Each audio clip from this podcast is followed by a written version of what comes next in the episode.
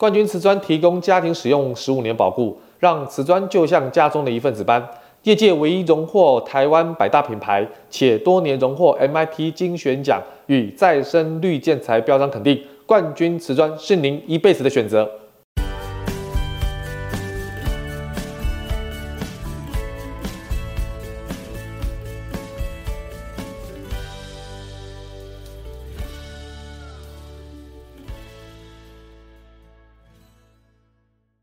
欢迎收听你家我家，我是 Jordan。今天这一集要跟大家做一个分享的，就是有很多的啊点一点的粉丝呢，能够啊上我们公司的这个 FB 的讯息啊，常常询问一些问题。最近收到一些问题呢，可能也是年底快到了哈，大家对于装潢的需求又开始高了起来之后，那会有一些想要把啊隔间做个变化的一个需求哈。啊、呃，这边得到的讯息跟数据呢，我们这边看到的就是，可能因为真的是少子化的关系，那很多的夫妻啊、基本上对于房间的需求可能没那么高。那差不多四十岁到五十岁呢，啊、的这个这个啊、呃，一般的中年人啊，尤其是五十岁以上的中年人，可能有继承的父母亲的一些。不动产的资产，继承这些资产之后呢，那早期的父母亲的空间都比较大嘛。那现在的呃五十岁上下的父母亲生小孩比例真的低很多了，那甚至有的都没有生。所以在继承父母亲这种不动产资产的时候，如果是自自住需求的话，哈，会有遇到一个问题，就是房间数不需要这么多。那房间数不需要这么多的状况之下，就要变变动格局了，啊，变动格局。所以啊、这样的需求好像也越来越多了。当然，有些人可能买了中古屋，也需要动到房子的隔间。那所以这这一集就要跟大家讲说，如果是隔间墙壁的这些拆除啦、修整啦，真的要注意一些事，这个这个重要的事项。那如果你是新成屋的话，我觉得尤其是预售屋，我觉得比较好的一点是现在都有客变，所以说你对于空间的需求可以在啊、跟建商这个部分做一个很好的沟通了哈。所以我们今天这一集最主要就提到就是说，原有空间的设计不满意的时候，要做房屋的这个空间的修整。那对于建筑方面的知识呢，虽然会有专业的建筑师。甚至是土木技师、设计师，但我觉得屋主本身要有基本的了解跟专业知识。好，所以我觉得这个拆跟改的这个原则呢，必须要有基本的概念。首先，第一个就是说，承重墙一定不能拆嘛，因为承重墙作为支撑整个房屋的重量的墙体，千万不能随意的拆除跟改动，因为它对于整个房子安全性有很大的影响。如果是拆除了，或是你变动了这个承重墙，就会破坏掉整个房子的整体结构，就可能导致墙体发生龟裂、变形，甚至更危险的时候，房子可能会什么倒塌的风险。所以承重墙是一定不能不能拆除啊。第二个钢筋不能拆，有些特殊的位置的墙体哈，它可能不是承重墙，但是为了稳固这个所谓的这种。呃，抗震的能力，它有时候施工的时候会加入钢筋，这样的墙体以及墙体中的钢筋，最好都不要去拆除它，因为这些墙体的钢筋哦，不仅承受着一定的建筑重量，也承受了很大的拉力，尤其是地震的时候，所以如果拆除，很容易留下很大的安全的问题哈问题。第三个当然是梁柱不能拆。承重墙或承重的梁或柱是用来支撑上层建筑的。房屋拆改之后，上层的楼面就很容易倒塌了，非常危险，所以不能任意的拆除跟破坏。那第四个就是说，阳台的一些配重墙不能拆。呃，现在有些户型的阳台它是呃，这它是呃有外置的哈，所以房间跟阳台之间会有墙。墙上面呢会有一门一窗，甚至一窗。当然，这些门窗是可以拆除的，但是窗以下的墙，尽量能不拆就不要拆。其实这个断墙其实比较重要，就是配重墙，它就像那个秤砣一样哈，会起着挑起阳台的作用。如果你把这边墙、这堵墙全部拆掉，那就会使阳台的承重力下降，那会导致阳台就开始龟裂、变形，接着就会下坠。那这个部分要特别请教建筑师跟设计师，要特别特别留意，因为很多人误以为这个是可以拆的，其实并不尽然。那么第五个就是说，一些瓦斯的管道、一些水管跟电管，千万不能拆，可以换新的，但不能拆。好，所以不能拆。很多人想说啊，我要变更这个管道的路径，其实哈、这种瓦斯啦、电啦、水啦，好、这些比较重要的设施哈、其实现在台湾的法令都有严格的规范跟安全的要求，都要非常专业的人才能进行。如果是你在房屋的隔间跟墙壁在拆改的时候，要变更这些燃气的管道，一定要像比如说大台北瓦斯。或者是电电力公司，或水资源公司来做确认的动作，设计师本身也要主动协助这个动作。如果真的可以拆，也允许被拆，一定要有专业的人员操作，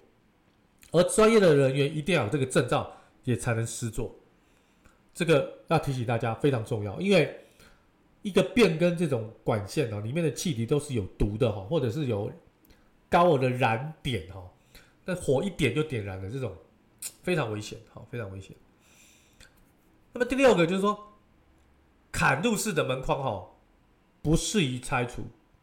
我这边讲不适宜的拆除是，你拆除要费很大的工，而且现在的建筑法规对于这种砍入式的门框，大楼的管委会也都有规定，不可以任意拆除。所以你这些。门框都砍到混凝土的当中哈，真的，一拆除就会破坏整个建筑结构。各位不要以为这是小小的破坏哦，所有都是蝴蝶效应，所有的建筑法规都是蝴蝶效应引起的哈。稍微一个破坏就会降低了安全的系数。我所以说进行那个门框改造的时候，特别留意这一点，不要因为门框不够美、不够好看。你就随意的拆改，这个这个很重要。再来就是第二大项，就是说，如果你这些墙壁跟这个这个部分要更改的时候，好，这些拆改的注意事项，第一个就是拆改的顺序哈，它的顺序很简单，就由上而下，由内而外，由木头到混凝土或到这种。水泥的拆除，那么当然具体情况可以按照实际的状况做一些弹性的调整，但是拆除的时候大部分都是由天花板开始，再到墙壁，再到地面。那尤其是中古屋的时候，所有的柜子跟墙体可能是相连的，所以要特别留意墙体有没有对墙体有受到影响。那么地面的拆除呢，需要注意注意地面的管线不要受损，特别特别是不要伤害到。地板底下的一些保护的层面。第二个就是管道的保护哈，在这些拆搞的过程当中，拆除水管啊、电管啊、电线啊，要非常注意管道之间的部分，不要有任何的这个受损，避免墙面你在拆除的时候，水泥或者瓷砖的时候掉入进去，在重力加速度的影响之下哈。这些藏在内的管线本身就不是非常的坚固，其实也很脆弱，因为时间也久了，有可能被砸到有龟裂，但没有破。可是可能使用久之后就会破掉，会造成不可避免的损失哈。好，所以在拆除的时候注意水水电管线的拆装工作，特别注意。那特别要注意一个，你避免要拆除到公共的水电管线，如果碰到了。其他住户的公共区域的管线，哇，这个就更麻烦了。不但有修整的问题，可能还有赔偿的问题。那么第三个就是拆除门窗的清理哈，就拆除门窗的时候，必须要把原来的防水层清理干净。如果没有清理干净，会对以后门窗大小的尺寸会有很大的影响。那同时，新的门窗的防水处理状况呢，也没有办法做得很好。好，所以呃，如果今天换门窗是因为门框跟门窗不好，那没有话讲。如果是为了安全性的问题，已经渗水了，你必须要重新拆除门窗，那我觉得门窗还是可以保留下来。啊，只是可能会是漏水，或者是。啊，水渍啊，这个部分。不过，如果你是木头的门窗，可能就要需要换了，因为木头的使用年限并不是那么长，哈，并不是那么长。那么第四个就是当然受力的平衡了，这个很重要，因为拆除比较多的可以拆的墙体之后，进行空间的分割砌墙的时候，你一定要将空钉的空间的稳定性、平衡性的因素考虑进去。让整体受力尽量保持平衡，而且必要在必要的地方注意墙体的加固，啊，或者是在楼板上增加结构的时候，要注意楼板它的防噪是不是也有做好，啊，这边要特别注意。好，那么第三大项呢，说房屋拆改的一些误会或者特别小心的一些陷阱的地方，要特别了解。就说承重墙是不能拆的，但是可不可以开门窗？哦，很多人意识到说，没错，承重墙是不能拆的，但是以为可以在承重墙下开洞或加装门窗。当然了，你你技术上来讲是一定可以的，可是如果以安全性的考虑来讲，这个是要去进要跟建筑师跟设计师沟通完之后，还要跟主管机关报备。所以施工起来也非常麻烦。如果没有必要，请大家不要做这件事情。好，第二个迷失啊，啊，大家的误区哈，就是非承重墙一定可以拆。好，刚才 Jordan 跟大家跟大家提啊，既然承重墙不能拆，那么非承重墙就可以拆喽。其实这也是一个错误的认知啊，非承重墙也是不可以随意变更。拆改的，因为非承重墙除了要承担本身的重量之外，最重要就是要承担抗震的作用。因此，万不得已，尽量少拆这个非承重墙的墙体。所以简单来讲，如果说今天你是因为隔间的关系，你要做一些变更，你一定要跟设计师跟建筑师讨论出最不具伤害。整体楼层的安全、平衡、结构这几个非常重要的选项之外，千万不要因为只顾及到空间的大小、使用的方便，而忽略了安全的隐患。这个是非常得不偿失的。所以今天 Jordan 呢，来针对我在我们粉丝团有一些讯息的提问的时候，特别录制这一集要跟大家分享。尤其台湾，尤其是台北市，这个老屋的比例非常高啊。那你说等到围老都更这样的一个项目的时候，要整合住户的意见也不是相当容易。所以呢，大家都是在自己有限的空间里面，能尽量改就会改。这种心态我们可以了解，也可以理解。但专业可不可以改？这个一定要找专业的人士来做评估了。好，评估哈。如果真的是因为空间的问题，就能到建议大家可以用一些比较啊不一样的家具